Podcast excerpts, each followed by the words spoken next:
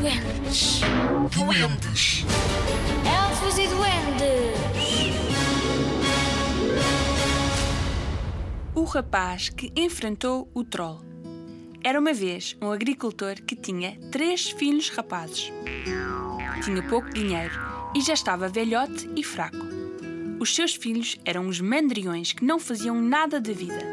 Havia uma floresta grande que pertencia à quinta, e um belo dia o pai disse aos rapazes para irem cortar lenha, para depois vender e poder pagar algumas das suas dívidas. Depois de uma longa discussão, finalmente conseguiu convencê-los a ir. Mas o mais velho dos rapazes era o primeiro. Assim que chegou à floresta e começou a cortar lenha, apareceu um enorme troll. Se andares aqui a cortar lenha na minha floresta, disse o troll, eu dou-te um chute no rabo. Quando o rapaz ouviu isto, largou o machado e foi a correr para casa o mais rápido que conseguia. Chegou a casa ofegante e contou à família o que tinha acabado de acontecer. O pai chamou o cobarde e disse que nenhum troll o teria assustado quando era novo. No dia seguinte, foi a vez do segundo filho ir à floresta. Mal tinha começado a cortar lenha quando o troll apareceu ao lado dele e disse: Se andares aqui a cortar lenha na minha floresta, eu dou-te um chute no rabo. O rapaz nem teve coragem de olhar para ele. Atirou o machado ao ar e desatou a correr para casa, tal e qual como o irmão mais velho. Quando chegou a casa, o seu pai ficou zangado de novo e disse que nenhum troll o tinha assustado quando ele era mais novo. O terceiro rapaz, o mais novo deles todos, queria ir já para a floresta. Tu, é sério? Disseram os dois irmãos mais velhos. Has de ter muita coragem. Tu ainda nem puseste um pé fora de casa.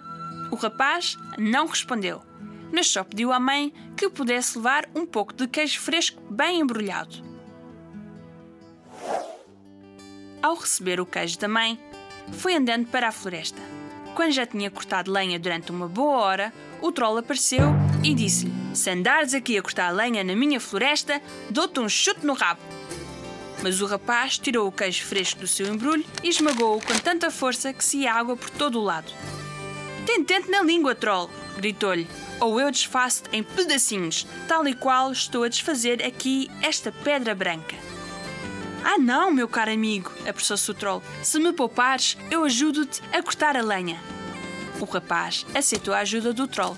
Trabalharam tão bem e tão rápido que no final do dia tinham lenha para dar e vender. Assim que começou a anoitecer, o troll disse: É melhor vires para casa comigo, porque a minha casa fica mais perto do que a tua. Assim que chegaram à casa do troll, ele acendeu o lume e fez uma grande papa de aveia. Comeram bem e o troll adormeceu rapidamente. O rapaz sabia que todos os trolls guardavam moedas de prata e ouro numa arca. Devia ser aquela ao lado da fogueira. Abriu-a devagarinho para não acordar o troll. Encheu os bolsos e o seu saco de moedas e, pé ante pé, saiu de casa do troll.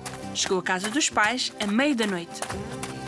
Voltou para a floresta para ir buscar a lenha que tinha cortado, mas era tanta que teve de ir e voltar várias vezes. Por fim, caiu exausto numa cadeira e adormeceu.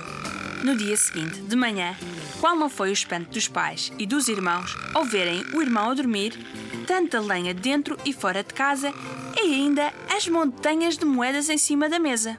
Os pais pagaram as suas dívidas e viveram sem preocupações até ao final das suas vidas.